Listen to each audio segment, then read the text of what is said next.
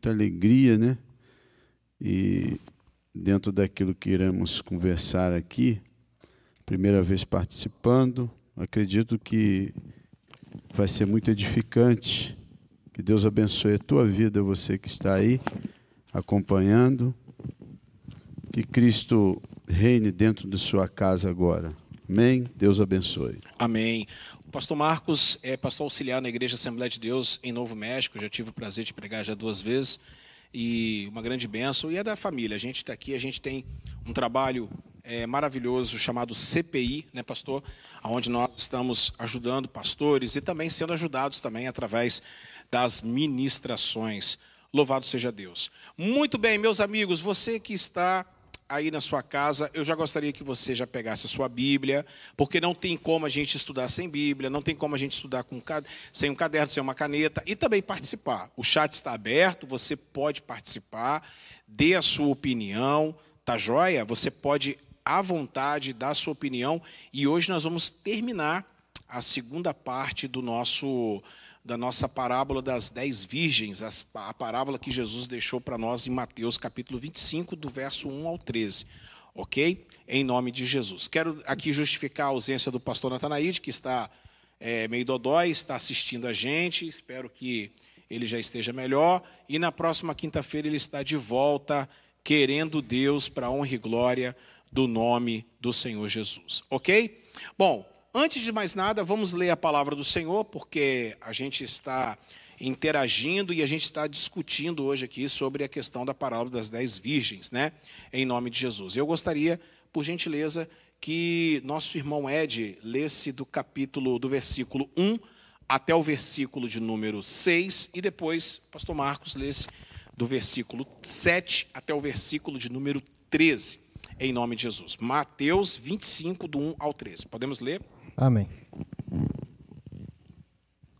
Então o reino dos céus será semelhante às dez virgens, que tomando as suas lâmpadas saíram ao encontro do esposo. Cinco delas eram prudentes e cinco loucas. As loucas tomaram as suas lâmpadas, não levaram azeite consigo, mas as prudentes levaram azeite em suas vasilhas, com as suas lâmpadas. E tardando o esposo, tosquenejaram todas e adormeceram. Mas à meia-noite ouviu-se um clamor: Aí vem o esposo, sai-lhe ao encontro. Versículo 7. Todas as moças acordaram e prepararam suas lamparinas. Então as cinco insensatas, que não tinham azeite na reserva, perdiram as prudentes. Dê-lhe um pouco de óleo para nós, porque as nossas lamparinas estão se apagando. Mas as outras responderam: Nós temos apenas o suficiente para nós. Vão e comprem óleo ou azeite para vocês. Mas quando elas foram, o noivo chegou, e aquelas que estavam prontas entraram com ele para o banquete de casamento, e a porta foi trancada. Mais tarde, quando as outras cinco voltaram, ficaram lá fora, chamando: Senhor, Senhor, abra a porta para nós. Porém, ele respondeu: A verdade é que eu não as conheço. Portanto, vigiem e estejam preparados, porque vocês não sabem o dia e nem a hora da minha volta. Muito bem. Quero começar pelo Ed. Ed, é, em poucas palavras, é, antes da gente entrar aqui e abordar um assunto, esse assunto importante, o que, que você pode falar a respeito dessa parábola? E o que, que você tem para deixar para já para os irmãos? Bom, em poucas palavras eu quero dizer o seguinte: não é tempo mais de adormecer. Não dá mais para esperar. Esse é o momento de encher a botija, buscar a Deus, intimidade com Deus, se encher do Espírito Santo, porque nós temos pouco tempo aqui. É hora de despertar. Amém. Pastor Marcos, suas palavras também para falar um pouquinho sobre essa parábola em nome de Jesus. É, o que a gente entende dentro dessa, dessa parábola é que é um, um alerta, né? é um despertamento, porque é, Jesus ele fala nessa, nessa questão e ele, e ele vai dizer o seguinte, que, que da, da mesma forma que existiam cinco prudentes e cinco loucas, fala de pessoas que estão atentas, né? pessoas que estão preparadas e aquelas que estão desapercebidas, aquelas que estão com a sua vida totalmente dispersa, totalmente. Né?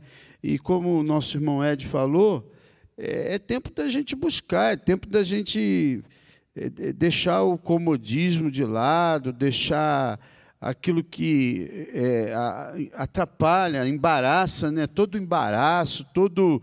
E, e, e, e nos preparar, porque o noivo está chegando. A verdade é que arrebatamento é uma realidade. É, todos, tudo está se cumprindo, a palavra está se cumprindo. E aí, quando você vê aqui essa questão do, do preparo, é, fala de azeite, fala de uma vida. Azeite é, tem um simbolismo muito lindo, né? Que é o símbolo, um dos símbolos principais do Espírito Santo, né? Que uma, uma vida sem, sem o Espírito Santo, uma vida aleatória, uma vida sem, sem rumo, sem direção, não chega a lugar nenhum. Então, é, a primeira palavra que eu quero deixar é, é que nós, é, é, nessa noite, que haja um, um despertamento para o povo de Deus, para aqueles que estão ouvindo, e não só para você que está ouvindo, mas também para para você falar para outras pessoas também, olha, acorda porque o noivo está chegando. Perfeito, perfeitamente. O pastor Natanaí está dizendo o seguinte: essa parábola é uma lição de Jesus para nós hoje, né? Então, o que permeia nessa parábola, podemos falar então que é o despertamento, aonde as pessoas estão dormindo, as pessoas estão vivendo uma vida relaxada, né, nas suas disciplinas espirituais, na é verdade? E infelizmente essas pessoas serão pegas de surpresa, né? Tanto que o versículo principal é o versículo 13 que você leu. Porque fiquem atentos esse é um último alerta de Jesus para essa parábola, né?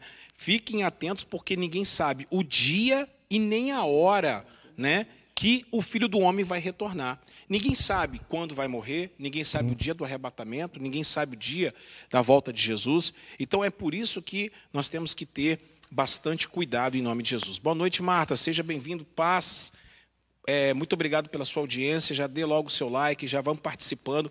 Fique à vontade para poder falar tanto no Facebook como também aqui no YouTube. Bom, eu separei aqui quatro questões e é, uma questão e também questões teológicas para a gente poder abordar em nome de Jesus, ok?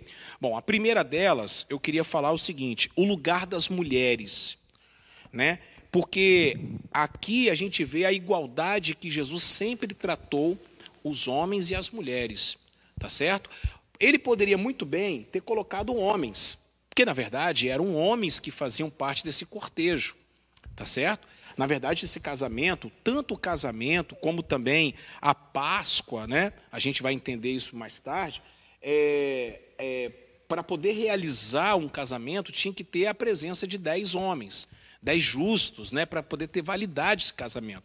Mas Jesus, é, curiosamente, ele tira a questão dos homens, gente, e coloca as mulheres. Isso aí nos faz ver que Jesus não era machista, que Jesus sempre colocou as mulheres junto do ministério dele.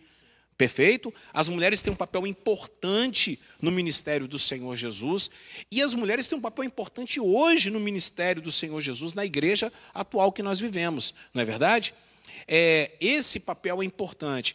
E, além de tudo, nós vamos ver aqui que a mulher, no caso, ela, é, como é que eu posso dizer? É, ela retrata a igreja. né? Ela retrata a igreja na questão, por exemplo, lá do Apocalipse, aquela mulher que dá a luz ao menino é a igreja que dá a luz a Jesus, é a nação de Israel e depois a mãe de todos nós, né? Então, a importância da mulher, eu até coloquei aqui o seguinte: é, a igreja sempre é retratada como feminina, então podemos falar sobre isso nessa questão. Dizer para você, principalmente você, você mulher, você ela, você é, é, não tem diferença com os homens. As mulheres têm um papel importante, predominante na questão é, do Evangelho. Esta igreja, por exemplo, foi fundada por uma mulher, né? a, a Semple Macpherson, uma mulher à frente do seu tempo que, que, é, é, que recebeu a, o chamado de Deus. Né? É, é, o pastor Natália está colocando: o homem não incendeu nada. Né? Escreve de novo, pastor, porque eu não, não entendi aqui a sua, a sua, a sua mensagem. Pastor Marcos, é, qual a importância da mulher na igreja hoje? A importância é, das mulheres no contexto espiritual, até teológico.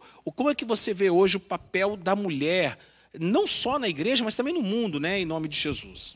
É, deixa eu. É, estou observando aqui uma, uma questão muito importante nessa fala sua com relação a a questão de Jesus ter é, até mudado o conceito, né? ter colocado dez virgens, ou, ou seja, o papel feminino. Né? É, eu costumo dizer, eu sempre falo, é, a minha fala é o seguinte: se tem alguém que, que trouxe uma, uma valorização é, para, vamos dizer, para as mulheres, foi Jesus. Jesus é tremendo, Perfeito. porque tremendo. É porque ele, ele até, até ali as mulheres no, no, no Antigo Testamento, você vê que as mulheres não tinham valor algum. Elas, elas não, não, não, simplesmente elas, elas não existiam, não existiam. Né? Por exemplo, se você pegar, por exemplo, é, no casamento, quando, quando se, a, a, mulher ficava grávida, é, se, tinha um foco logo do, do homem. Né? Tem, se fosse mulher, já não, não, não, não se valorizava. Não se valorizavam. Aí Jesus pega, Jesus pega e valoriza, coloca a mulher lá em cima, a mulher, a mulher dali em diante. Você pode ver que quando. Mas, mas também, se, se, se você analisar, se nós analisarmos, nós vamos ver uma situação quando é, Jesus morre, quem é que, que, que vai as lá? As mulheres. É, é, Jesus. Exatamente. Os homens não foram. Não foram, foram as mulheres. Foi as mulheres. Então, a, a mulher, no papel, respondendo a sua, a sua pergunta, no, no, no de Jesus para cá, e, e, hoje em dia a gente vê. A igreja sem mulher não tem jeito. Não tem jeito. Nós homens até somos alguma coisa, mas as mulheres elas arrebentam, elas, elas são tremendas. Né? Essa é a nossa Perfeito, opinião. perfeita colocação. Ed, o que, como é que você vê essa questão das mulheres e a questão dele, de Jesus, é, ele criar até um, um conflito, né? Porque os homens é, uhum. né, é um conflito, uhum. é um conflito religioso, é um conflito étnico, religioso e cultural. Que Jesus, ele, ao invés de ele colocar dez homens, porque eram dez homens, ele tira os homens e coloca as mulheres. Como é que você vê essa essa essa ousadia de Jesus em relação a, a, esse assunto? Em primeiro lugar, eu vejo que o machismo não cabe no meio da igreja. Perfeito. De jeito, de jeito nenhum. Não cabe. E a outra questão é que as nós precisamos entender algo assim. O homem, por ele ser é, muito racional, nós somos direcionados à organização, isso, aquilo. Não que as mulheres não sejam, muito pelo contrário. Uma mulher organizada, ela vale para dois, três, até dez homens.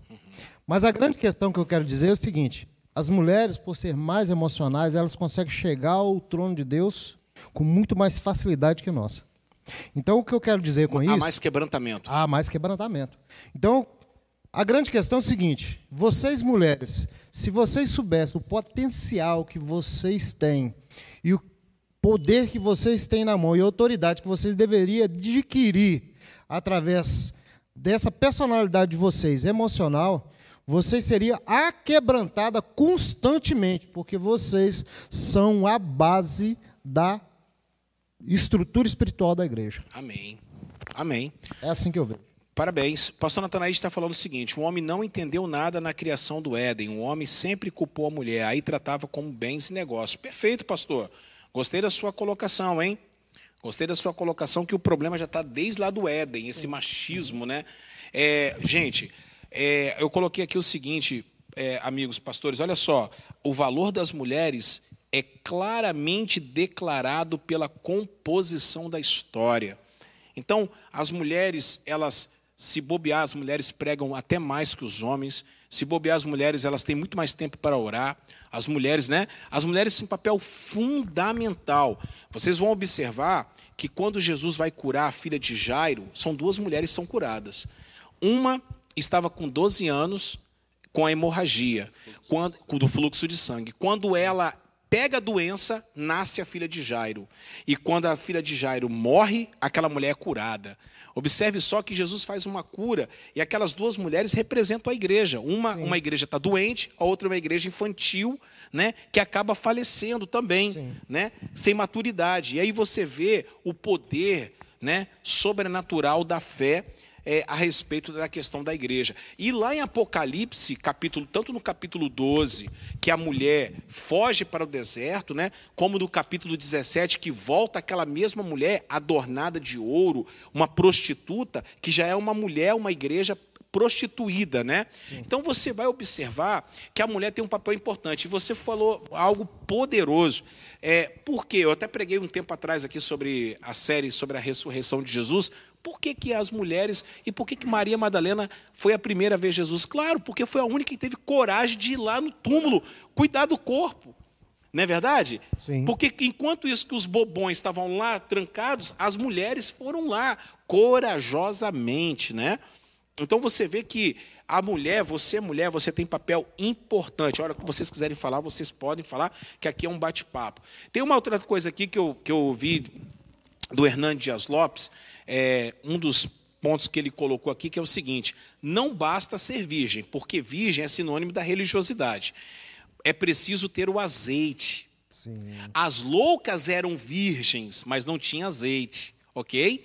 Então, para você que está em, é, em, casa, não basta ir à igreja, não basta vir à igreja, não basta dizer que você é virgem, você precisa ter o Espírito Santo. Pode falar. E eu, eu, eu quero até é, acrescentar também. Pode falar. Que é, dentro do, do, de uma lógica, se você analisar essa parábola, eu já preguei algumas vezes nela, em cima desse texto, é muito, é muito rico.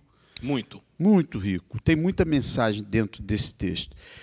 Existe, existe uma situação que é o seguinte: são cinco loucas, né, ou cinco sensatas uhum. e cinco prudentes né? São é, dez virgens que estão no, no, mesmo patamar de igualdade. Perfeito. Ele, é, a, a, diferença é, eu posso dizer que a diferença é o azeite da reserva. Sim.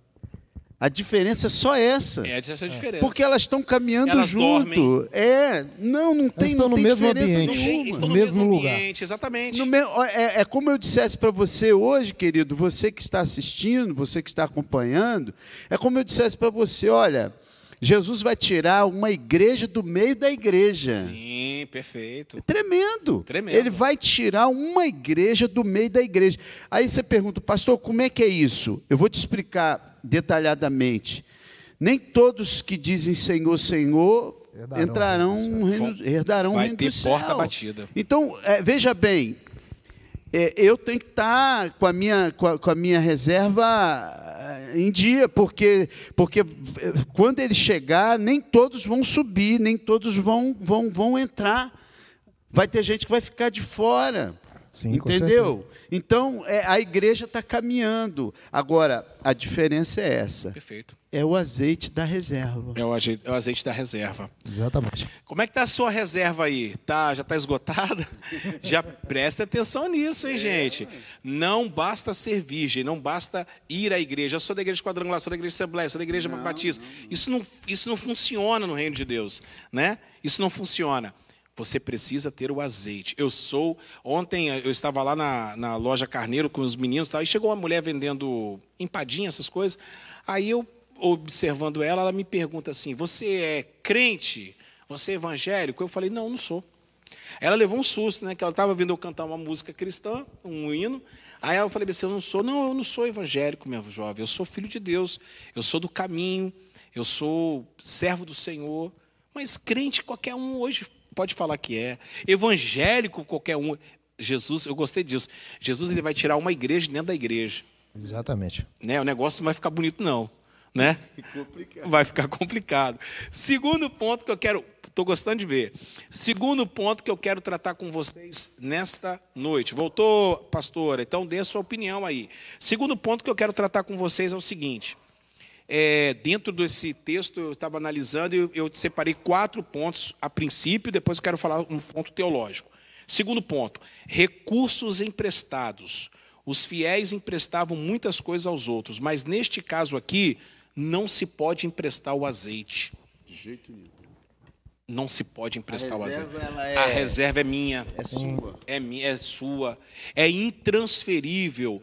Olha, gente, o que a unção é intransferível. Esse negócio de que eu vou botar a mão na sua cabeça e vou passar minha unção para você, isso não existe. Aliás, só existe para lepra. Só o pecado. O pecado Sim. é que é transmitido. Só a intimidade. Intimidade. Então aqui, olha só, o Você dis... pode até influenciar. Influenciar. Através da unção contagiar. De Deus na sua vida, contagiar, influenciar. Exatamente. Mas jamais transferir. O que uhum. Deus te deu é teu, é particular, é você tem que você tem que segurar Sim. e tem que valorizar o que é melhor. Eu quero acrescentar algo nisso aí. Pode falar. É que as pessoas às vezes vêm assim para a igreja e às vezes sai e fala assim: nossa, o culto hoje foi frio, o louvor é. não foi bom, o pastor pegou hoje mal. É. Não é, não, querido. É você que saiu de casa frio, é Sim. você que não tem azeite, é você que está precisando de buscar mais, precisa de intimidade, porque não vem para a igreja achar que você vai achar que não, você tem que começar seu azeite é em casa. Ô Ed, eu até digo para é vocês, em casa. se o apóstolo Paulo entrar, ressuscitar dos mortos, chegar aqui e ver uma igreja fria, uma igreja onde você não busca, até ele, até ele pode pregar, você não vai, não vai, sim, não sim. vai resolver nada a sua vida. Olha, Jesus pregava, não ah, falava assim, mas esse cara. Mas, exatamente. Paulo fala, foi pregar em Atenas, falou, mas esse cara está falando um monte de bobagem, um falastrão. Não, e outra coisa que, que eu quero também acrescentar dentro do que o Ed falou, é que essa questão de vir para a igreja é, esperando alguma coisa. alguma coisa de alguém, do pastor, de quem está na direção Sim. do culto. Não é levar e trazer. Irmão. Isso é complicado, sabe? Porque eu, eu costumo dizer o seguinte: o culto ele é particular, ele é individual. E outra coisa que, que a gente tem que. É, eu sempre falo isso na igreja, eu sempre ensino isso. Que você não tem que estar satisfeito ou não com o culto. Porque é você que tem que oferecer Exatamente, são você mesmo. E outra é pra, coisa, então, se tem alguém, que, é. se tem alguém que tem que dizer alguma coisa, é Deus. Deus. Eu não gostei do teu culto, é Deus que é tem Deus que falar. falar. Não é você que tem que dizer o culto ah, hoje foi ruim ou foi bom. E, e outra, exatamente. E outra Entendeu? coisa, é, se o culto foi ruim, você prestou um culto ruim para Deus. Foi você. É. Foi, foi você que prestou um culto ruim para Deus. E isso é muito sério, isso é muito Sim, complicado. Emprestar, gente, aqui é o discipulado e o compromisso principalmente, tá? Se você você não consegue emprestar o seu compromisso para outra pessoa, é o momento de você estar firme na presença de Deus. Sim. É o momento de você estar focado na obra do Senhor.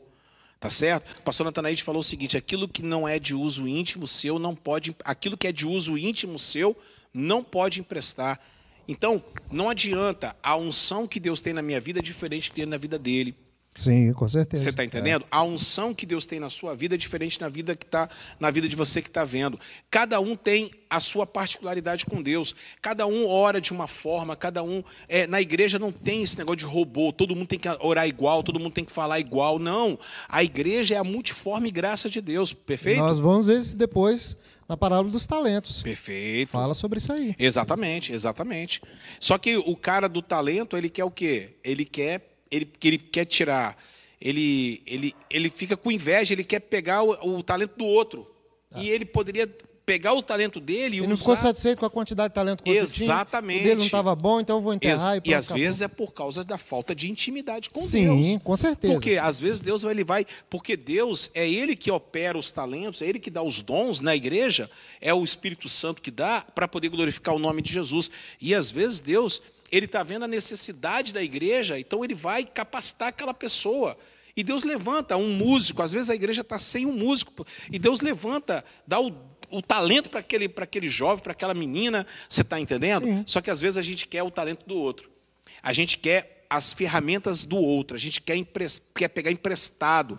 E o que é seu é seu, é intransferível. Concorda, pastor? O discipulado, o compromisso não pode ser emprestados.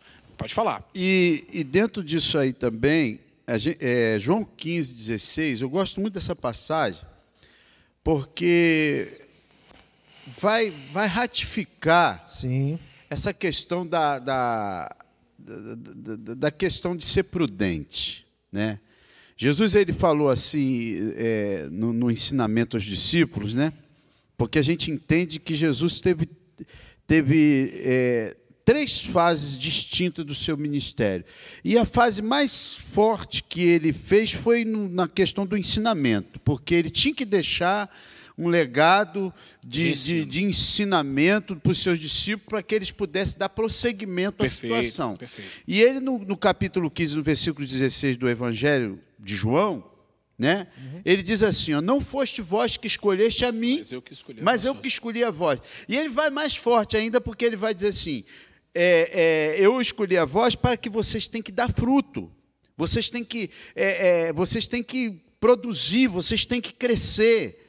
Não, não, não, é aceitável é, é, dizer que é, ah, é, eu estou fraco, eu estou frio, eu tô, são as circunstâncias. Não, há- não existe, Não. pastor Júnior, Ed, não existe Não essa questão.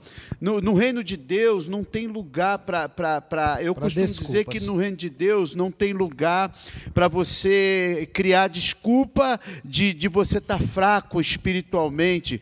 Até porque a Bíblia diz o seguinte: diga ao fraco. Eu sou forte. Não é eu sou mais fraco ainda. É, eu sou forte. Eu sou forte. É o contrário. É uma firmeza. Uma firmeza. Deus trabalha em cima de propósito. Então, se você não tem um propósito de vida, não adianta você querer é, é, é, é, é, ficar criando desculpa, porque quando Jesus vai dizer, não foste vós que escolhi, mas eu escolhi a vós e vos nomeei. Ele está dizendo o seguinte: a salvação eu te chamei, eu te escolhi. Você tem que ir em frente, você tem que vencer os obstáculos, as barreiras, entendeu? Porque você é mais do que vencedor. E, e- e dentro do que você acabou de falar, eu te digo mais, tá? Para você também. Toda vez que você achar que você está fraco, não espere dos homens e nem de uma igreja para te fortalecer, porque na Bíblia, todas as vezes que o homem esteve, esteve fraco a ponto de cair, foi Deus que tratou com aquelas Exatamente. pessoas. Foi assim com Caim. Caim não, não ouviu Deus. Mas foi com Josué. Josué estava fraco. E Deus falou: ser forte e corajoso. Foi assim com Gideão. Estava fraco, estava com medo dos medianitas. E ele foi.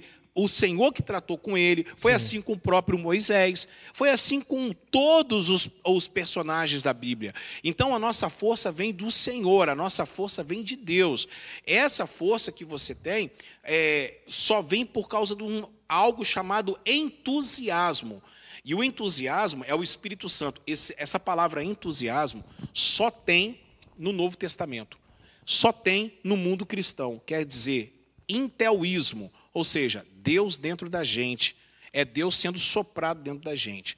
Então, a, a unção que Deus tem para você, gente, é intransferível. Intransferível. Vou, falar- vou ler aqui alguns comentários aqui. É o seguinte: a Júnia está falando assim, Júnia do Rio de Janeiro. Beijo, Júnia. As mulheres, há mulheres e mulheres, assim como há homens e homens, pastor e, pas- e pastores, pastoras e pastores. Eu entendi o que você está falando aqui, exatamente. Marta Bittencourt falou o seguinte: o que seriam dos homens sem as mulheres? É verdade. o que seriam de nós homens sem as mulheres? Terceiro ponto que eu quero tratar com vocês é o longo prazo. Esse aqui é o que mais chama a minha atenção nessa, nessa parábola. A vida do reino de Deus exige compromisso a longo prazo. Pô, Existe compromisso. Não adianta achar que você se converteu hoje, a sua vida vai mudar da água para o vinho, que tudo vai dar certo. Principalmente você que está passando por alguns problemas financeiros, problemas de ordem emocional, sentimental. Não adianta. Você passou 30 anos, exemplo, plantando de um jeito, não adianta que você não vai conseguir colher algo novo só porque você se converteu ao evangelho. Sim. Não é assim, gente. Isso se chama longo prazo. E como longo prazo, pastor? Não houve planejamento daquelas, daquelas jovens, daquela igreja. sim. Até porque você percebe que no pecado de Davi, Deus o perdoou, perdoou. Mas a espada esteve sobre a casa dele. Ou seja, a consequência daquilo que você fez Continua. vai vir sobre você. Não é O que a gente precisa é, entender é o seguinte: você passou um processo de uma vida e- desregrada, entendeu? Desleixada, sem Deus, e agora você vem para a presença de Deus. Ótimo, é a melhor decisão que você tomou. Só que entenda o seguinte: você vai ter que colher para passar todo esse processo, para entender que você cometeu erros e não vai cometer esses erros. Sabe por que que muita gente dentro da igreja está sofrendo ainda com os próprios erros? Porque eles estão trazendo os erros lá do mundo e continuam com eles dentro da igreja. coisa. Sabe o Não, que quer dizer? conversão. Virgens loucas. Virgens loucas. E, e dentro disso aí também, é, você vai, vai ver o seguinte: é, essa questão do, do evangelho, eu sempre, eu costumo dizer isso na, na, nas minhas falas, que evangelho ele é sinônimo de renúncia. Evangelho não adianta é, você na igreja você vê muitas pessoas que se destacam, pessoas que, que querem levar Deus a sério. E tem aqueles que não levam Deus a sério. É aquilo que você falou. A questão da, da, da santidade, ela é progressiva. Progressiva. Ela é dia após dia. Isso aí. E outra coisa, a santidade, ela, ela vem de dentro para fora. Ela, a, a santidade ela não começa Uhum. E- de fora para isso. dentro. É caleidoscópico, é um negócio que vai crescendo de dentro para É, fora. porque quando você é, permite que o Espírito Santo, que Perfeito. aí o azeite aí, né, o azeite ele, ele, ele é derramado sobre a sua vida, e o que o, é- essa reserva que a gente bateu na tecla do início, ela, ela, é, esse Espírito Santo ele, ele entra dentro de você, ele começa a mudar você. É, tudo, tudo muda, tudo. E as coisas. é, é, é, quando você, até quando você está passando dificuldade, quando você está passando provação, você consegue passar, é, é, como diz aquele louvor do Lázaro, né? nosso irmãozinho que, que o Senhor já recolheu. Vou passando pela prova, dando glória a Deus. Como é que você faz isso? Uma vida cheia de Deus. Você consegue Amadurecimento. amadurecer, você consegue crescer. E a questão da- da- da- da- dessa, dessa que você falou do- do- do- da longevidade é, é- é como se você dissesse assim, Jesus, Jesus- eu, eu, eu, por exemplo, eu posso falar, pastor, sabe por quê?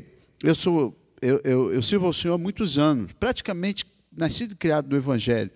E desde quando que eu ouço que Jesus está voltando? É, é, é. Eu ouço que Jesus está voltando desde quando eu era Eu criança. estou há 30 anos, é, é Está entendendo? 40 e poucos anos que eu ouço que Jesus está voltando. Mas aí eu entendo o seguinte: que Deus não tem. eh, ah, ah, o, o nosso, o nosso relógio é, é, é Cronos. Exatamente. O do- de Deus é Kairos. Kairos. Então, de- de- então o, que, que, eu, o que, que eu vejo? Eu estou todo dia me fortalecendo cada vez mais. Perfeito. Eu estou todo dia tentando corrigir os erros que eu venho fazendo. Aquilo que o Ed falou. Você, você comete erros, você pode ter certeza, Deus perdoa. Saiba, você ouvinte, Deus perdoa o teu erro. Agora, a consequência, pode ter Não tem certeza, jeito. não Tem tem jeito. ela. Eu tenho. Pode falar. Você É a falar. mesma coisa do camarada assassinou alguém, correu, foi para a igreja, se converteu e agora ele não tem que pagar pelo crime? Porque ele agora é cristão? Como é que é isso? Exatamente. É a mesma coisa. Dois comentários aqui. Primeiro no Facebook, pastor Natanaide diz o seguinte: você tem que saber a história dos pais da fé. Todos morreram aguardando Hebreus 11, é, 39 e 40.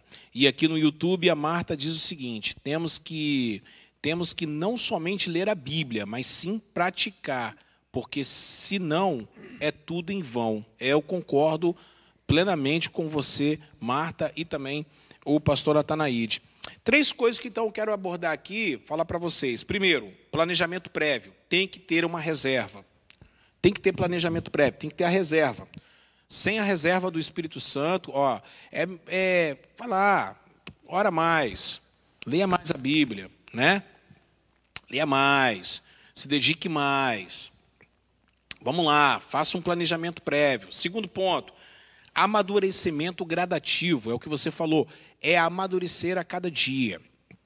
Toma cuidado, esse negócio achar, já chega gritando, aquela, aquela coisa toda, aquela euforia toda, daqui a pouquinho, né? Achando. O evangelho é a longo prazo. Você está numa maratona, você não está numa corrida de 100 metros. Numa corrida de 100 metros, você, pum! Quanto mais rápido você for, você ganha. Mas uma maratona, não. Se você iniciar veloz, igual uns 100 metros, quando chegar no primeiro quilômetro, você não está aguentando mais. Sim. Na minha terra tá tem um morto. ditado diz que pinto que acompanha pato morre afogado. Morre afogado. Por quê? Porque cara, tem gente que já tem 30, 40 anos, Sim. 6 anos, é 10 caso, anos, é. buscando a Deus. Buscando e Deus. o cara chega hoje, ele quer tudo que o outro é, que tem 40 anos é buscando. Complicado, não, não é funciona. Complicado. É gradativo, é um processo. É gradativo. Olha, eu vou falar um negócio para vocês aqui, só o último ponto aqui, ó. Sempre pensando que a noite pode ser longa. Elas não imaginaram que a, longa, a noite seria longa, as, as loucas. Não, não, não imaginaram. Então, cuidado com isso. Tá? Tome muito cuidado. Eu estava. É, é, é, impressionante. Eu vou falar uma coisa para você. É, uma vez eu escutei uma mensagem do reverendo Caio Fábio de Araújo Filho. Ele veio aqui no Tartarugão. O Caio Fábio pregou em 1992, nós estamos falando, logo quando eu me converti. 92, hein?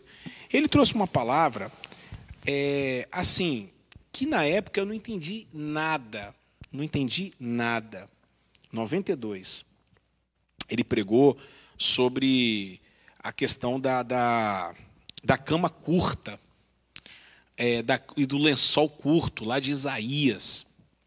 Entendeu?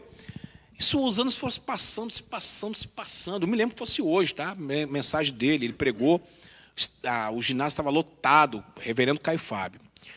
E aí, se passaram 40, é, 30 anos, agora nós estamos em 2021. Eu fui entender essa mensagem há quatro anos atrás três, quatro anos atrás. Por quê? Porque é uma coisa gradativa. Não adianta você querer saber tudo da Bíblia. Não adianta. Igual o pessoal quer. Já chega, ah, eu quero ler a Bíblia, quero, quero, já quero fazer seminário. Calma. Primeiro você tem que vir nos cultos. Primeiro você tem que comprar uma Bíblia. Primeiro você tem que começar a entender as coisas. Porque às vezes você quer é, na ânsia, no, na, no ímpeto, né? Você acaba, é, você acaba entrando numa maratona, achando que é uma maratona, mas na verdade você está fazendo uma corrida de 100 metros e você está se cansando. E tem muita gente cansando, tem muita gente dormindo, tem muita gente dormindo no ponto e não tem. O ponto aqui é importante: todas elas dormiram, mas o problema todo é que umas se organizaram, a outras não se planejamento. organizaram. Planejamento. É. A vida cristã tem que ter um planejamento. Por mais que possa parecer né, estranho, mas assim, ah, não vou me planejar porque Jesus vai voltar mesmo. Pelo contrário, aqui está falando sobre a volta de Jesus e é sobre planejamento. É, e outra coisa, pastor, que eu, é, domingo nós pregamos sobre, sobre Atos capítulo 3, que conta a história da, de, de Pedro e João, né? Uhum quando estavam. No Templo Formosa? No Templo Formosa. Essa passagem é muito conhecida, mas ela, ela traz muita, muita riqueza de, de detalhes para a gente. Uhum. E um dos detalhes que eu destaquei é, nessa pregação foi a vida de oração.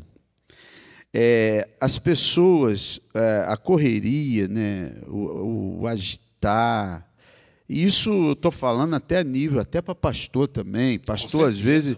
É, é, Principalmente. É, é, as questões se envolvem. É, é, eu vou visitar aqui, vou ali, vou, vou ler, vou fazer. E às vezes a gente não ora. E às vezes, sabe o que, que acontece? É, a oração ela traz questões tremendas para a nossa vida.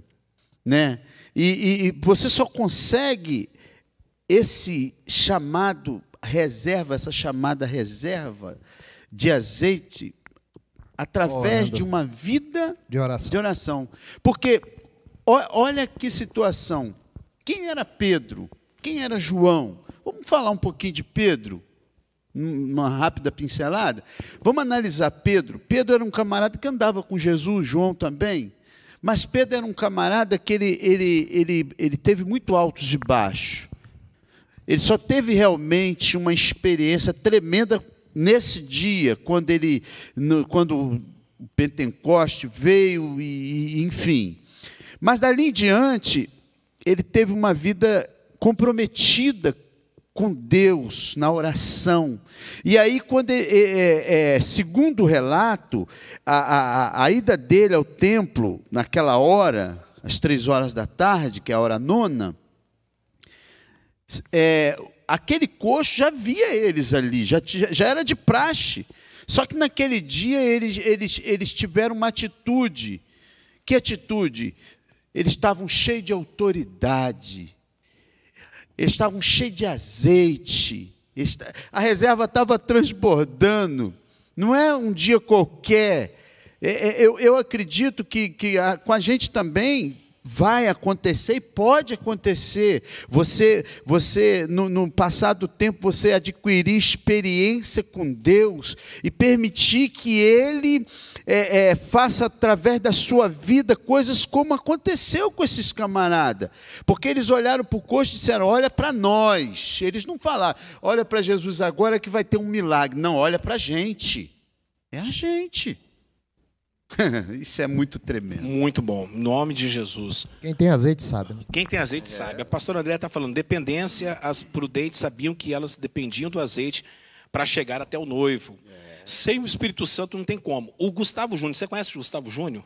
É, esse camarada é famoso. É, Gustavo Júnior, ele falou bem assim, ó, você está aí, lobo, é, vim pelos seus, é, acho que do, o status do, do Zap. Ô, Gustavo, seja bem-vindo, se inscreva no canal aí, muito obrigado, já deu seu like, obrigado aí pela sua participação e fique à vontade para poder desenvolver o nosso papo aqui, o nosso papo Ebarim, que é papo de amigos. Ebarim significa amigos no hebraico, tá bom? Ebar significa amigo e Ebarim significa amigos. Como a gente está aqui em amigos e aí, aqui aí é papo de amigos. É interessante que a pastora Andréia falou que é o seguinte, é, as prudentes sabiam que elas dependiam do azeite o azeite para chegar até o noivo, né? É o Espírito Santo. É isso aí. É o Espírito Santo que leva a gente até Jesus, né? É o Espírito Santo que leva a gente até as portas para entrar para as bodas do Cordeiro. Interessante, muito forte. Essa, essa passagem é muito, é muito rica. Essa passagem ela é muito, ela é muito rica, ela é muito, ela tem muitas coisas que dá para a gente poder abordar.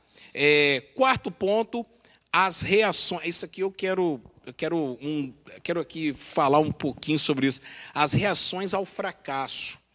É, a gente tem que parar de resolver as coisas, gente, erradas, através de gritos e escândalos. A gente tem que parar com isso. O crente tem que parar com isso. Você vê o seguinte: na hora que aconteceu que perdeu, primeira coisa, perdeu o azeite, acabou o azeite, o que, que elas fizeram? Me dá um pouco do seu azeite. Desespero. Desespero. As pessoas estão assim, elas estão querendo ganhar, elas estão querendo ganhar no grito, na força. Sim. Uhum. Elas estão querendo. Você está entendendo o que eu estou falando? É, a gente tem que parar. Isso é falta de maturidade.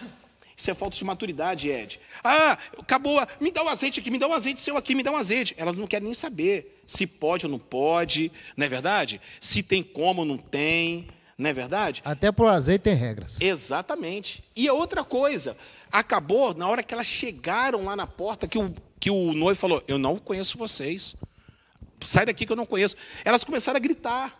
Então nós temos que parar de resolver tudo na base do escândalo. Hoje, hoje tudo crente vai para a justiça. Já reparou isso? O crente vai para a rede social, fica batendo boca em rede social. Mais tem. O que mais tem é gente imatura. Nós temos que parar com isso. O que mais tem. Entendeu, Ed? É reações ao fracasso. Jogar culpa em você, jogar culpa em você. Sim, sim. Porque nós, como ser humano, somos tendenciosos a não assumir nossa responsabilidade no fracasso e transmitir ou, ou atribuir outras pessoas esse fracasso. Eu vou contar algo para vocês bem rápido. É, quando eu vim para cá e casei com minha esposa, gente, eu tive muitos problemas. Não foi com ela, foi com família. E como a coisa estava meio bagunçada, eu tive que fazer alguns ajustes. Então eu até conversei isso com o pastor. Eu tive que brigar muito. Certo? Tinha que impor muitas regras. Só que estava me matando. Estava me distanciando de Deus. Um dia, eu entrei para o meu quarto e falei com minha esposa: Nós vamos fazer uma semana de oração? Vamos. Aí ela chegava do trabalho, ajoelhava, e eu percebi que eu não consegui chegar ao trono. Eu falei: Peraí um pouquinho, alguma coisa está errada. E aquilo começou a bater dentro de mim, começou a bater dentro de mim, bater dentro de mim. Aí eu cheguei para minha esposa e falei com ela assim: Olha, eu estou toda arrupiada aqui. Falei com minha esposa assim: falei, Olha só, eu. O que um homem de Deus não pode ter é o orgulho. Se você tem sua esposa, ou se você tem seu marido, peça. Se você tem seus pais, são eles que vão te acudir. Eu falei com minha esposa: me ajuda, porque eu não estou conseguindo nem orar mais. Eu falei com o senhor que eu não consegui orar, nem, nem ler Bíblia mais. Eu falei, não estou conseguindo. Por quê? Por causa dessa situação toda, eu comecei a me encher de, de, de, estar aborrecido, entendeu? Meu coração começou a endurecer. Não havia mais aquebrantamento. Então ela falou assim: não, nós vamos procurar um, outro, um lugar para a gente poder reunir, que a gente estava meio parado um tempo, assim ficamos meio, meio sem fazer nada. Eu falei: eu preciso fazer algo. E eu fiz uma oração a Deus. Eu falei: Deus, o Senhor conhece a minha estrutura. O senhor sabe que eu só fico bem se eu ajudar alguém. Se eu estiver assim, estático, e falar assim, ah, que o mundo se exploda, acabou para mim.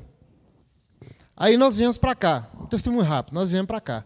Aqui nós encontramos palavra, encontramos gentileza, encontramos carinho, encontramos apoio, entendeu? E nós estamos indo, nós estamos indo. A minha enteada, que sempre correu do, do, do batismo, hoje ela vê a necessidade de batizar. Louvado seja Deus. Louvado a minha esposa, Deus Hoje, é, ela, ela chega dentro de casa, está é, diferente. Não é, nós nunca tivemos problema, nós dois, entende? Mas a gente percebe que o, o clima, o ar, está diferente. E aí, eu chego e acordo de manhã já chorando. Eu coloco, coloco um hino lá já está chorando. Eu disse hoje, eu tenho quatro aplicativos de filme, eu não consigo abrir um, porque eu estou ocupado demais, ou ouvindo um hino, ou, ou lendo, lendo a Bíblia, entendeu? Isso está me enchendo, está me enchendo, está me enchendo. Eu entrei, cheguei no, no, no, no na barbearia esses dias e vi um negócio lá na reportagem, todo mundo esperando, e comecei a conversar com o cara do lado. Não é orgulho, irmão, eu quero que você entenda. Eu comecei a falar de Jesus ali dentro, a barbearia parou. Todo mundo para ouvir o que eu estava dizendo. Quando eu saí, as pessoas esqueceram da pandemia e quiseram me abraçar. Amém. E eu cheguei em casa e falei, meu Deus, era tudo que eu precisava na minha vida. Você está entendendo? Então, que a gente não pode perder é isso. Então, às vezes, você está muito preocupado com seus problemas, com isso, com aquilo, e está perdendo o azeite. Louvado seja Deus. Olha, essa parábola eu a comparo muito com a parábola do rico e do Lázaro. E essas loucas, sem dúvida nenhuma, lembram muito o rico, que passava todos os dias em cima do, do Lázaro, do mendigo, daquele moribundo, e não fazia absolutamente nada. De repente, ambos morrem. Então, um se vê no seio de Abraão, tendo uma festa em particular, e o outro se vê no Hades, no lugar de tormento eterno. Então, todos os dois conheciam a verdade. Todos os dois conheciam a verdade. Então, é exatamente aqui as duas classes conheciam a verdade. Então nós temos que tomar muito cuidado em relação a isso. A questão, pastor, é, é eu costumo dizer que o ponto-chave dessa, dessa parábola, na minha opinião, isso é uma opinião que eu tenho, eu acredito de muita gente, não é só minha, uhum. não, não é individual. É, eu acho que o ponto-chave dessa parábola é o compromisso. Compromisso. Compromisso. Perfeito. E outra coisa, o discipulado, o compromisso é, é a palavra-chave. É porque, porque é, é, a questão é o seguinte: era, era o noivo, o noivo, já estava noiva. É como, por exemplo, nós somos a noiva do cordeiro. Sim. Entendeu? Sim. Nós somos a noiva. Então, Deus é, nós temos uma aliança, um compromisso. É um casamento marcado. Já está marcado. Já está marcado. A gente sabe. Com é, ou sem é, você. É, não tem esse, não tem meu pé me dói. Então, é, eu, eu tenho uma fala muito forte que é o seguinte: Deus não tem compromisso com quem não tem compromisso com Ele. Sim.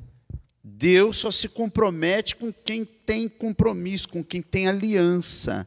Então, é, é, é, quando você. Eu volto lá de novo, não foste vós que escolheis. Então, quando Deus escolhe, eu tenho um problema muito sério, eu, particularmente, que eu não consigo errar e ficar, ficar no erro. Uhum.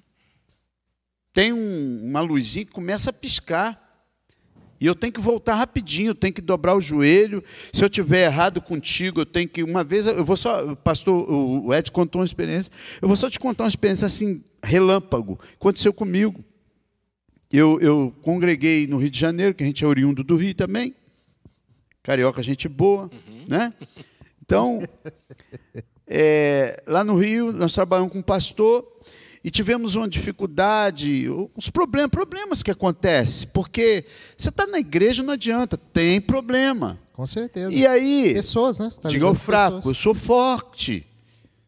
Ah, mas é, não adianta, não tem meu pé me dói. Aí tive uns problemas, dificuldade e fiquei muito chateado e me recolhi, pastor. E aí o que, que aconteceu? É, só que toda vez eu aqui no Espírito Santo e ele lá no Rio. Eu vim para cá, porque às vezes você muda de, de lugar e você acha que o problema acabou. Não. Às vezes você muda de igreja e acha Pior, que o problema piora. acabou. Não. O problema vai te perseguir. Sim. Se for uma questão de mau caráter, Dormo mau caratismo, não adianta. Você tem que voltar lá atrás, consertar. E aí o que acontece? Todas as vezes, pastor, que eu ouvia falar naquele, no nome daquele pastor, eu ficava eh, agoniado, eu doía. E um dia eu orando, eu falei assim: Senhor, muda isso em mim, isso está me, me, me incomodando, isso está me machucando. Sabe o que o Espírito Santo falou? O Espírito Santo disse assim para mim: vai lá ao Rio, vai ao Rio de Janeiro, quando você for agora, dessa vez, e Deus preparou tudo. Quando você chegar lá, você vai procurar ele e vai pedir perdão. E eu disse assim: Senhor, mas foi ele que me machucou. Não importa. Você vai lá e vai pedir perdão. Exatamente. E eu peguei, pastor, e eu fiquei assim, meu Deus, mas como é que eu vou fazer? Eu não tinha nem o telefone dele mais, eu tinha tirado tudo que, que podia, pudesse envolver ele. E ele foi meu pastor. E o, e o Senhor disse assim: ó, fala com Fulano, um amigo meu lá do Rio. E eu pego o número com ele. E eu peguei. E aí, quando eu peguei esse, esse, esse fulano, esse amigo meu, ele disse assim: Olha, vai ser difícil falar com ele, que ele, ele é médico, então ele, ele dá consulta, vai ser muito difícil. Aí o Espírito Santo falou assim: não vai não, eu vou preparar tudo. aí eu liguei para ele, eu me recordo como se fosse agora. É, pastor, e aí, tudo bem? Tudo bem. Ô, oh, pastor, tudo bem, tudo bem. Pastor, eu preciso falar com você urgente. Eu estou no Rio e eu preciso falar com você urgente. Aí ele disse assim: Olha, hoje não dá. A não ser que você vá lá na igreja, não, não tenho como ir lá na igreja. Eu preciso conversar com você fora do ambiente da igreja. Eu preciso conversar com você particular, assim, sabe? Papo reto, papo legal.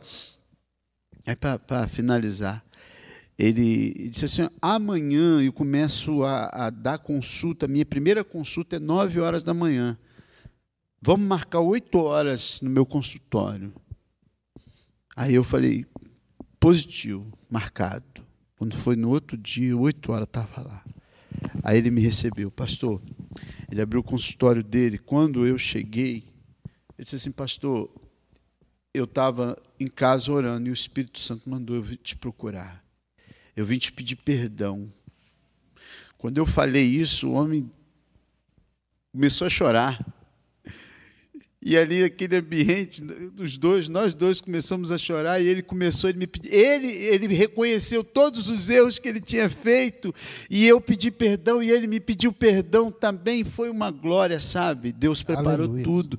Então, sabe o que, que eu, eu, eu aprendo com isso?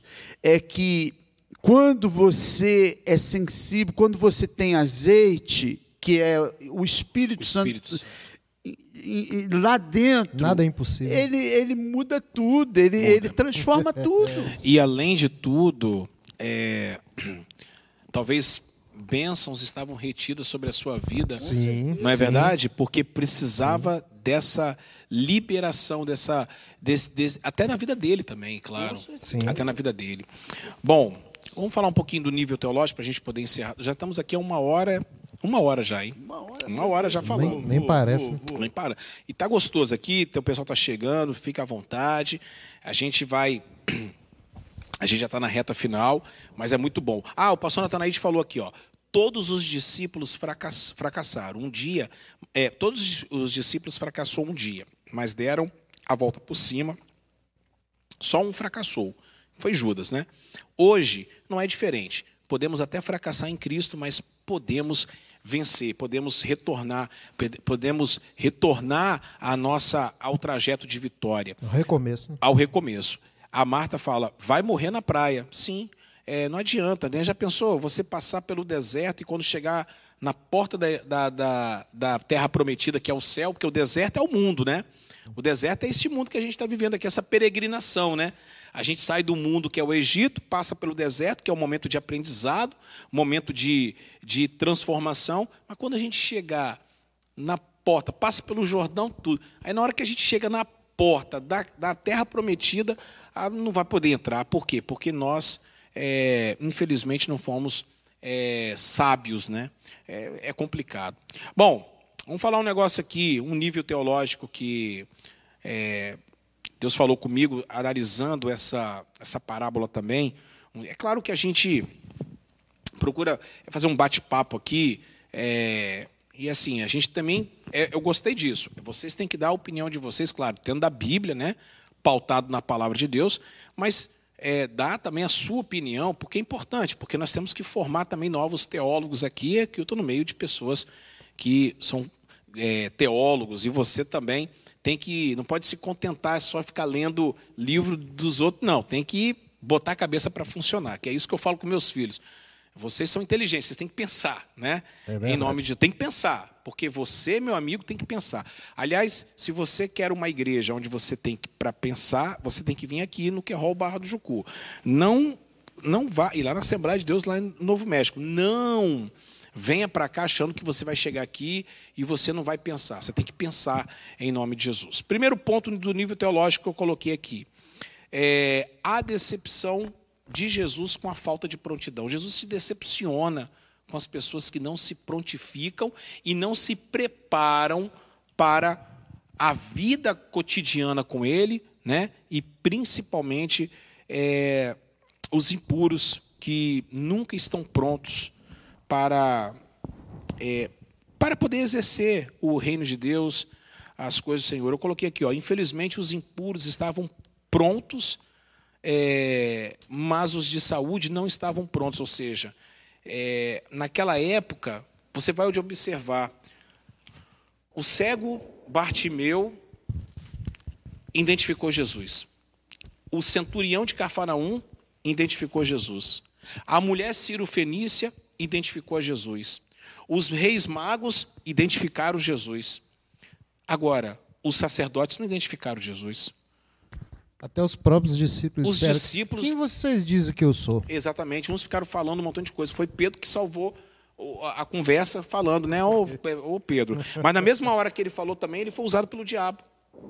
Então você vê, olha só, os impuros. Gente, nós temos que tomar muito cuidado com isso. Porque tem muito pastor que vai ficar. Tem muito religioso que vai ficar. Tem muito padre que vai ficar. Tem muita gente que acha que é o santarrão que vai ficar. Pastor Natanaide, amigos de casa, Gustavo, pessoal que está em casa. A gente tem que tomar muito cuidado. Por quê? Senão um bonde está passando, a gente vai perder o casamento.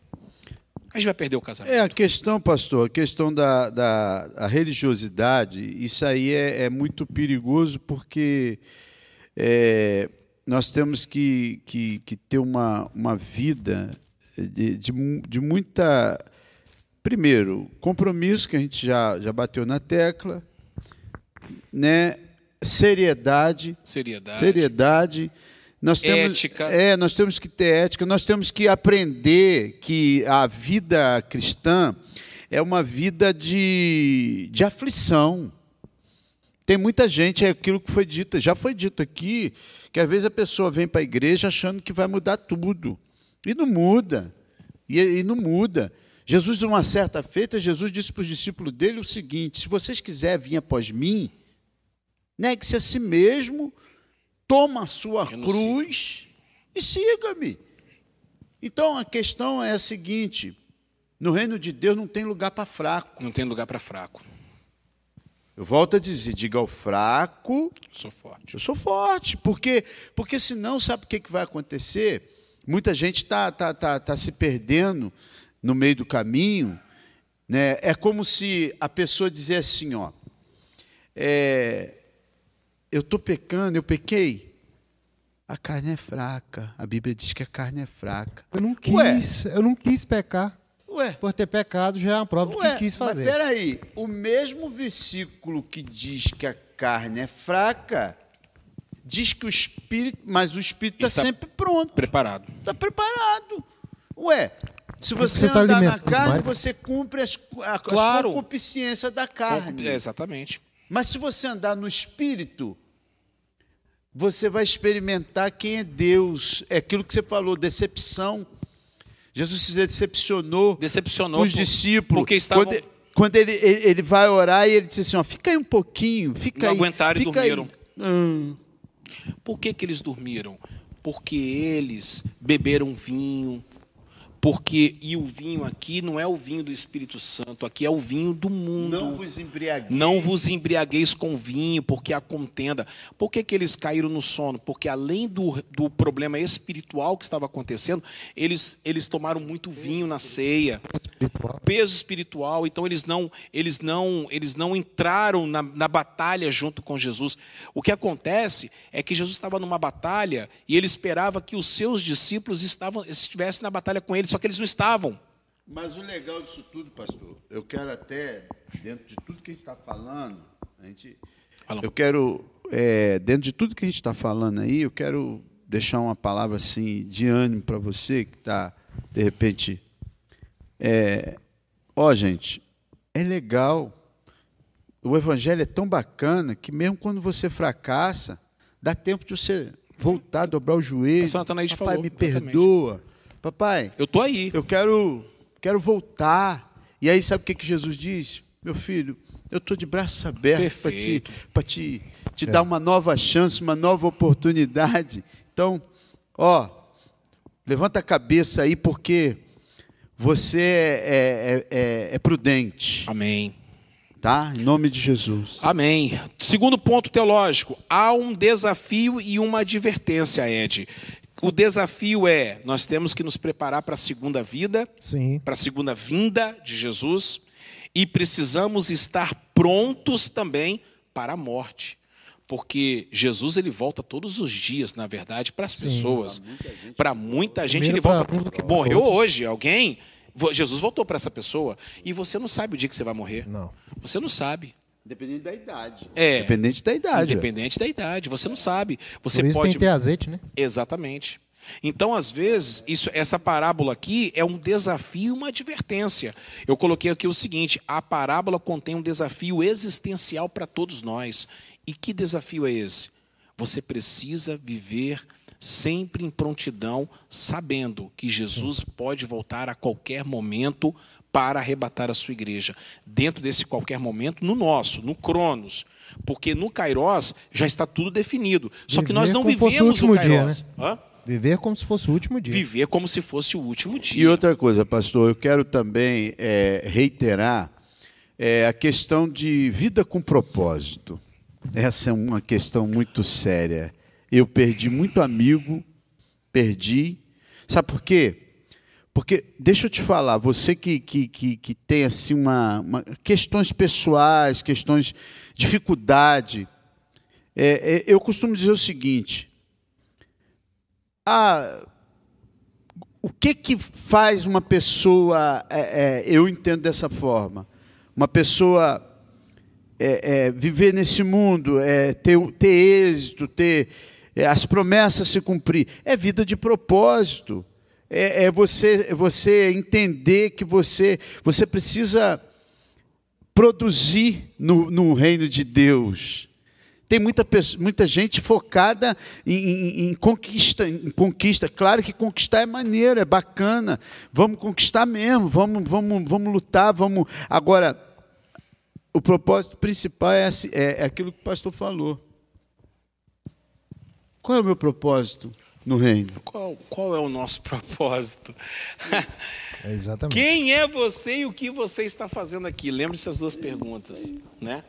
Ed, segundo ponto aqui do, do nível teológico, é, terceiro ponto, perdão, o reino tem uma porta que se pode fechar e ela fecha. Eita, e fecha mesmo.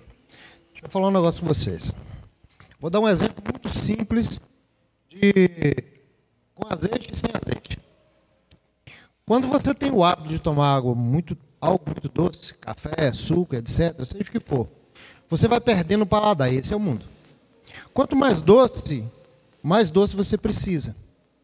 Ao contrário disso, quando você começa a afastar do mundo, é quando você começa a deixar açúcar. Se você fazia um café com seis colheres de açúcar, duas já é quase impossível de tomar. Por quê? Porque você vai deixando o seu paladar, vai Bela voltando. alegoria. E é assim a nossa vida espiritual. Quanto mais perto de Cristo, mais longe do mundo. Perfeito. As virgens insensatas que representam os discípulos infiéis revelam que as falhas é, sofre- sofrerão punições escatológicas. Então, quando eu estava escrevendo isso aqui, eu estava vendo o seguinte: hoje o cantor lá pode fazer as, as falcatruas dele, o pastor pode fazer, os irmãos, pode, mas pode ter certeza de uma coisa: tudo isso aqui serão, sofrerão, vocês podem ter certeza disso, no dia do juízo final. É lá no dia do juízo final que nós vamos separar o joio do trigo. É, e, e- outra coisa, foi dito aqui nessa noite a parábola dos talentos, né?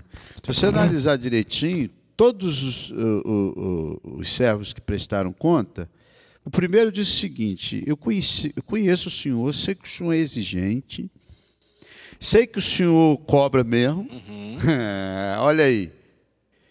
E aí o último, o que enterrou, também fala a mesma coisa, interessante, né? Ele vai dizer assim: não, eu sabia que o senhor era exigente. E eu fiquei com medo de perder e enterrei. Aí ele diz: não, nada disso. Se você sabia que eu era exigente, aí, aí eu volto aqui. A questão aqui de você é, é, fazer de conta que nada está acontecendo, né? Vou tocar minha vida, vou levar de qualquer maneira. E aí a misericórdia, pastor. Aquela misericórdia. Só que aí, deixa eu te falar. Você pode ser pego numa hora que essa misericórdia não vai surtir efeito na tua Vai vida passar da linha da, da graça. da linha da graça. De Aí, aí, aí, aí você analisa comigo, foi o que o pastor falou aqui, a questão do arrebatamento. Imagina, pastor, eu tenho, eu, se tem um negócio que eu tenho medo, Ed, sabe o que, que é?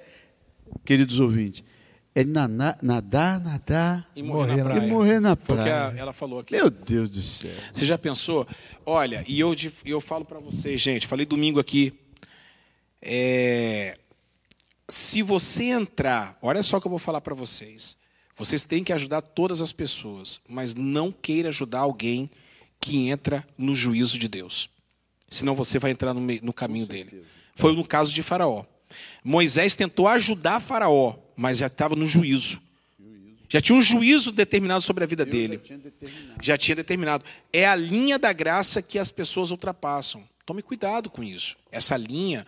E, é- e outra coisa também é viver de misericórdia e misericórdia. Só misericórdia. A gente tem que viver de bondade e misericórdia. Por quê?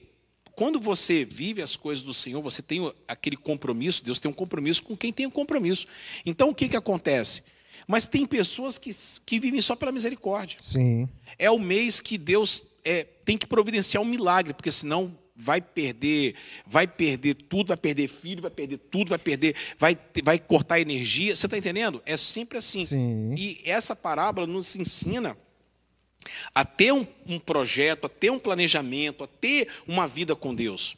Pastor, salvação no último instante é possível? É. Acontece. Mas é frágil. Não, não vai nessa. Mas é muito frágil. Então não conta com isso. Não, esse É negócio- muito frágil. Olha, eu não posso. Quem morreu? E se não houver tempo para o último não, momento? Ed, eu não posso interf... eu não posso saber quem está no céu, quem está no inferno. Isso não cabe a nós. Mas esse negócio que todo mundo que se converte no último instante, porque copia o, o ladrão da cruz, Oh. toma cuidado. O ladrão da cruz ficou seis horas vendo as atitudes de Jesus Sim. tá? Ele desde manhã cedo, às 9 horas, foi pregado junto com Jesus, aliás, ele já estava lá, e ele também estava zoando de Jesus. Está lá em Mateus, vê lá que os dois estavam zoando a cara de Jesus, mas um analisou a, a, a vida de Jesus. E isso, isso, isso dá outro debate. O debate. Outro debate forte. Fortíssimo. Mas, mas eu quero só é, botar uma pimentinha nesse negócio aí, para a gente, para você, você que está em casa aí, você que está assistindo, né? Você dá uma analisada comigo, né? É, imagine você que, que a gente é, paga um preço, né? Paga um preço de santidade, de, de, de, de, de trabalho, de procurando agradar a Deus. Aí você, de repente, por uma situação, você, você não, não alcança a salvação. Aí o camarada, igual muitos aí que diz que uma vez salvo, salvo para sempre, né? Né? Salvação é um processo, né? Essa doutrina aí. Essa doutrina louca aí, Louca. né? Aí, aí é o seguinte, você rala que nem um condenado, e aí o camarada fica pecando o tempo todo, no final ainda vem um, um- um- desculpa a expressão, um, um- trouxa dizer que o camarada, ah, não podemos julgar. Pelo amor de Deus. pai. Não. Pelo amor de Deus. Senão, Vamos- vamos- senão, senão fica, fica, fica, o negócio fica bagunçado. irmão, se Analisado, é. não encontrou com Hebreus Jesus... 12, se- 14. exatamente, 12, Seguir 14. a paz e a santificação, a, a sem santidade, a qual ninguém, verá o Senhor. Deus. Ué, Exatamente. Sobre essa questão de uma vez salvo, salvo para sempre, eu costumo muito falar o seguinte: nós fomos salvos, fomos salvos por, por causa da justificação, estamos salvos por causa da santificação e seremos salvos por causa da glorificação. Então é um processo. É um processo. É um processo. Constante, diário. Constante, diário. Não tem esse negócio de uma vez salvo, salvo para sempre, não, hein? Tome muito cuidado com isso, porque isso aí tem levado um liberalismo né, das igrejas. O pessoal faz o que quer, é uma hipergraça. Eu nunca vi um negócio desse, é uma hipergraça que tem aí é, gente falando Bagunçado, que é, não precisa bagunçado, batizar mais porque bagunçado. Jesus já se batizou por todo mundo, não precisa tomar a ceia mais porque Jesus já tomou a ceia por todo Bagunçado. mundo. É, toma cuidado com essas coisas. Ah, eu posso, eu posso fazer o que for. Toma cuidado. E toma cuidado que você E levou. não entende levou- que a graça é mais pesada do que a lei. a graça é muito mais pesada. muito mais pesada. Porque é complicado, irmãos. Tome muito cuidado com essas coisas, porque tem muita gente aí que vai ser pega de calça curta e a porta vai fechar e vai fechar mesmo. E aí eu vou, eu vou, eu vou até, pastor, eu vou até é, dizer para você que tem gente que, que, que, que não acredita nessas coisas. Mas você pegar o caso de Ananias e Safira, já no Novo Já Testamento, no Novo Testamento. Você vê, você vê que eles mentiram e mentiram ao Espírito Santo. Eles, eles, eles, provaram, de fato e de verdade, que não adianta. Você, ou você é comprometido, você vê com um tempo em que, em que todo mundo, olha só a situação do século XXI. Vamos, vamos retroceder lá atrás. Eles viram aquilo tudo que aconteceu, viram o Pentecoste, viram o, o- a Deus curando um montão de gente, a igreja eh, sendo estabelecida com, com, com maior vigor, com maior poder da, da unção de Deus, e mesmo assim Ananias vai lá e, e comete aquele pecado, ainda mente ainda o que é pior, E ensina e fala para a mulher mentir e também. influencia a mulher dele, e aí, aí você vê que não teve dó, não teve piedade. Não teve. Deus consumiu, sabe por quê? Porque Deus é santo. E se tem um negócio que Deus exige de nós, santidade. é santidade. Perfeito. Ele não muda. Não muda. Ó, quarto ponto aqui, é religiosidade é pecado. Religiosidade mata, religião é uma praga. Ô, gente, religião é um negócio complicado. Religião que era para religar, religar, religar o homem com Deus, eu- é, afasta, né? Quarto ponto aqui, a chegada do noivo é desconhecida. Então eu falo para vocês, parem de ficar tentando acertar a volta, da, a volta de. Jesus, porque vocês vão gastar energia. E Jesus, ó, Vai passar vergonha? vai passar vergonha. Atos capítulo 1. Atos capítulo 1. É, pergunta, Jesus falou assim: pode perguntar o que vocês quiserem. A última pergunta de vocês. Os trouxas vão lá e perguntam assim, os, bocó, os bocoió. Ah, que dia que você vai voltar, que dia que você vai redimir Israel. Não cabe vocês saber tempo, é. nem eras, nem datas. Só fica ligado aí nas coisas que estão tá acontecendo. É só, isso, só do meu Pai, exclusivamente. Já estamos no versículo 7. Aí no versículo 8 ele já emenda: Mas recebereis poder ao descer sobre vós o Espírito Santo, e sereis. Azeite. Sereis, ah, o azeite, e sereis minhas testemunhas, tanto em Jerusalém como na Judéia, até os confins da terra. O que Jesus está falando? Ele eh, para de ficar tentando acertar a volta, quando vai acontecer. Para com isso. Nós, né? Para com isso. Não cabe a nós. Cabe a nós estarmos cheios do Espírito Ser Santo. Prudente. Ser, sermos prudentes. E pregar o Evangelho a todas as pessoas. Pregar o Evangelho, ser prudente. E ó, o Espírito Santo. O pastor Natan falou aqui, ó. Ficaram sem azeite porque nunca creram. Nunca creram verdadeiramente no Senhor, pois todos que crê recebem o Espírito Santo. É exatamente. Faraó era uma prostituta, é, é uma, era uma prostituta, tinha vários donos, pois teve tudo para se salvar, mas rejeitou. Rapaz forte, hein? É, muito certeza. forte, muito forte, muito forte. Eu, eu, Pode dá, falar para a gente. Dá tempo de acrescentar alguma coisa Só aqui? rapidinho, para a gente poder encerrar. Eu vou falar é, com vocês.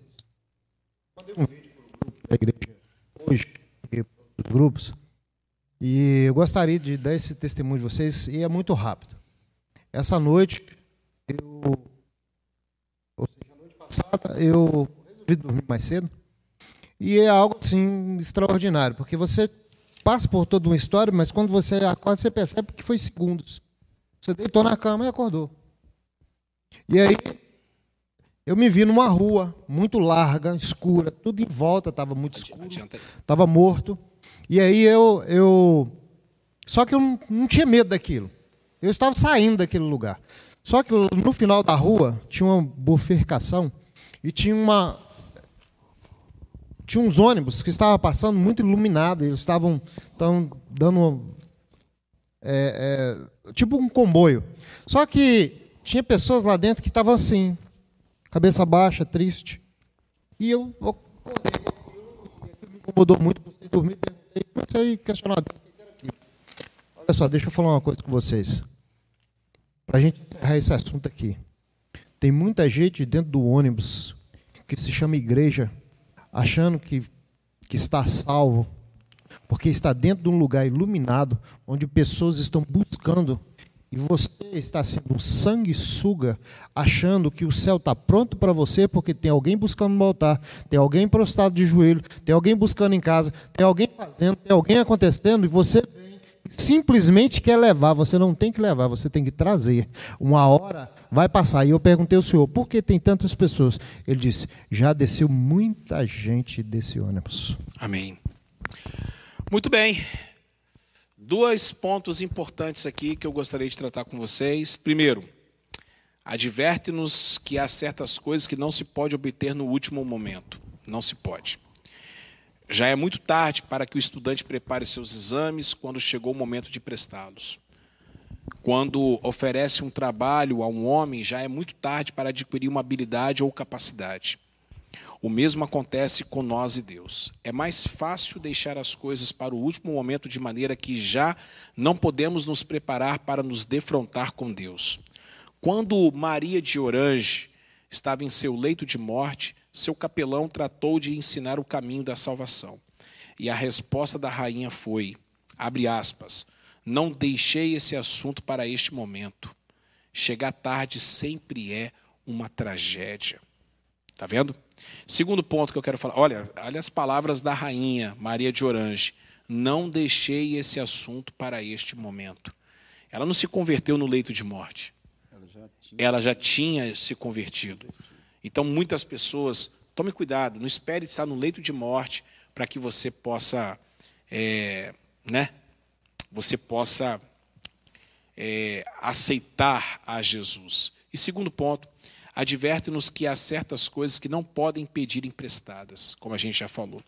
As virgens nécias não puderam pedir azeite emprestado quando descobriram que o necessitavam. O homem não pode pedir emprestada uma relação com Deus, ele deve possuí-la. O homem não pode pedir emprestado uma personalidade, deve estar revestido dela. Não podemos viver sempre do capital espiritual que os outros reuniram.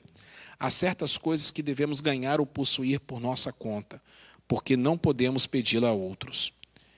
Essas palavras foram de William Barclay, onde ele escreve em seu livro, comentário é, expositivo do Novo Testamento de Mateus.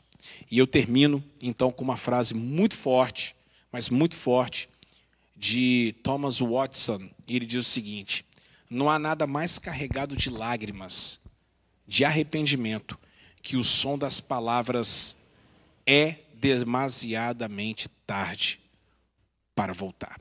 Tome cuidado com isso, em nome de Jesus. Pastor Marcos, é, as suas considerações finais, muito obrigado pela sua participação. Está sempre aberto aqui o nosso programa, tá bom? Toda quinta-feira, o dia que você quiser, o dia que você tiver. É, a, pintou, pode vir que aqui é, aqui é nós. Muito obrigado. Amém. Eu, eu que agradeço é, o convite, né? De estar aqui nesse Papo Ebarim, né? Muito bacana, gostei demais. Deus abençoe a sua vida, que você possa, você que está acompanhando aí, é,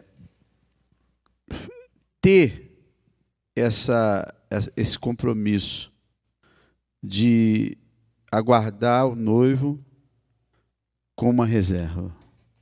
Que você possa, cada dia mais e mais. Não se preocupe com, com, que, com o dia que ele vai voltar, não.